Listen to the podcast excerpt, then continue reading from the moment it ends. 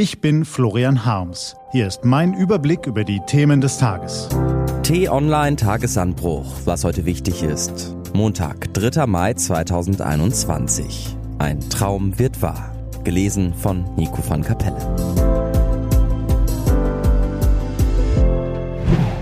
Wir sind stärker. Was hat uns dieses Ding gequält? Es hat uns die Freiheit geraubt, unseren Frohsinn und die Nähe zu Freunden, Verwandten, Kollegen. Es hat Zehntausenden das Leben genommen und noch vielen mehr die Gesundheit. Es hat Kinder zu Hause eingesperrt und Senioren isoliert, Depressionen verursacht und Familien zerrüttet. Es hat unseren Staatshaushalt geplündert, Arbeitsplätze vernichtet, Betriebe ruiniert und Kulturstätten zerstört. Es hat die Spaltung unserer Gesellschaft vertieft und viele Menschen radikalisiert. Es hat das Misstrauen gegen Politiker, Mitbürger, andere Länder geschürt und viele Leute an den Rand der Hoffnungslosigkeit gebracht. Manche auch darüber hinaus.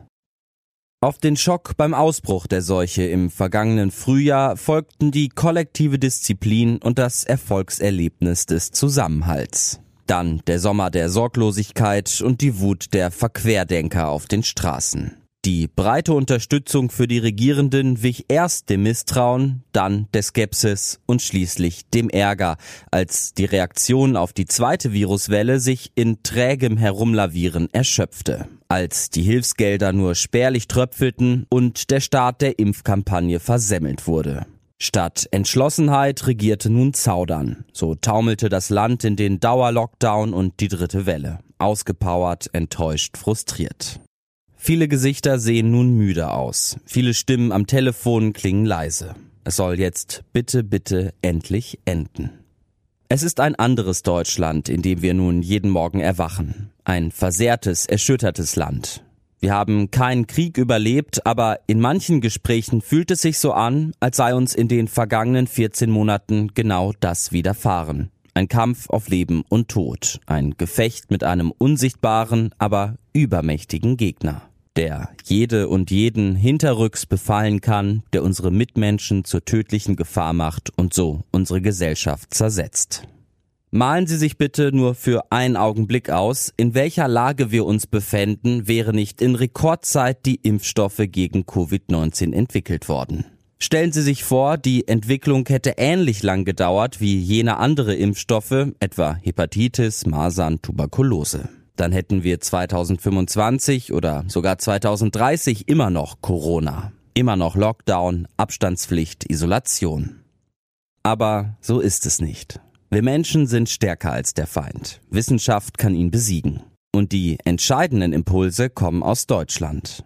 In tausenden Praxen wird auch heute, an diesem regnerischen Montag, wieder der Impfstoff von BioNTech geimpft. 400 Mitarbeiter im neuen Werk in Marburg arbeiten rund um die Uhr, sieben Tage die Woche im Schichtbetrieb. 50.000 Arbeitsschritte umfasst die Produktion des Impfstoffs. Bis Jahresende will die Firma eine halbe Milliarde Dosen ausliefern. Eine beeindruckende Dynamik und eine rührende Dynamik. Sie zeigt doch, dass es Hoffnung gibt. Nennen Sie es ein Silberstreifen am Horizont oder Licht am Ende des Tunnels, wie auch immer, es ist doch wirklich großartig. Und es hat konkrete Folgen. Schon mehr als ein Viertel der Bundesbürger ist mindestens einmal geimpft worden. Bis Ende Mai soll es die Hälfte sein. Spätestens ab dem 7. Juni werden auch Betriebsärzte einbezogen. Dann können sich Angestellte direkt von ihrer Firma impfen lassen. Mindestens eine halbe Million Dosen sind dafür vorgesehen, hat das Gesundheitsministerium gestern verkündet. Pro Woche. Hinzu kommen die Dosen für Arztpraxen. Ab heute sind es pro Woche 1,6 Millionen von BioNTech und mehr als eine Million von AstraZeneca. Ab 1. Juni dann mehr als drei Millionen allein von BioNTech, Woche für Woche.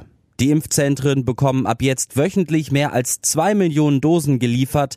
Impfdosen ist nun ein Synonym für Hoffnung. Und am schönsten ist die Hoffnung ja dann, wenn man sie mit einer konkreten Vorstellung verbindet.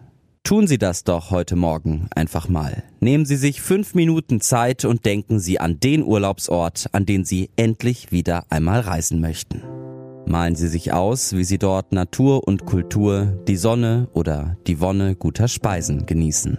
Und dann seien Sie gewiss, es dauert nicht mehr lange, dann werden Sie diesen schönen Ort wieder besuchen können. Was heute wichtig ist. Die T-Online-Redaktion blickt für Sie heute unter anderem auf diese Themen. Im Namen der Freiheit, ein Jahr nach Beginn der Pandemie, stehen Journalisten in vielen Teilen der Welt so stark unter Druck wie selten zuvor. Die unerbittlichen Sieben. Vor dem Treffen der Außen- und Entwicklungsminister der G7-Staaten.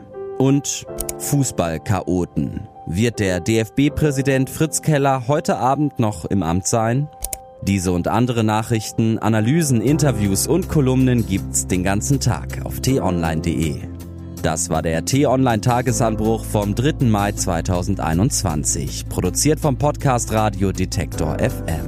Den Podcast gibt's auch auf Spotify. Einfach nach Tagesanbruch suchen und folgen. Ich wünsche Ihnen einen frohen Tag. Ihr Florian Harms.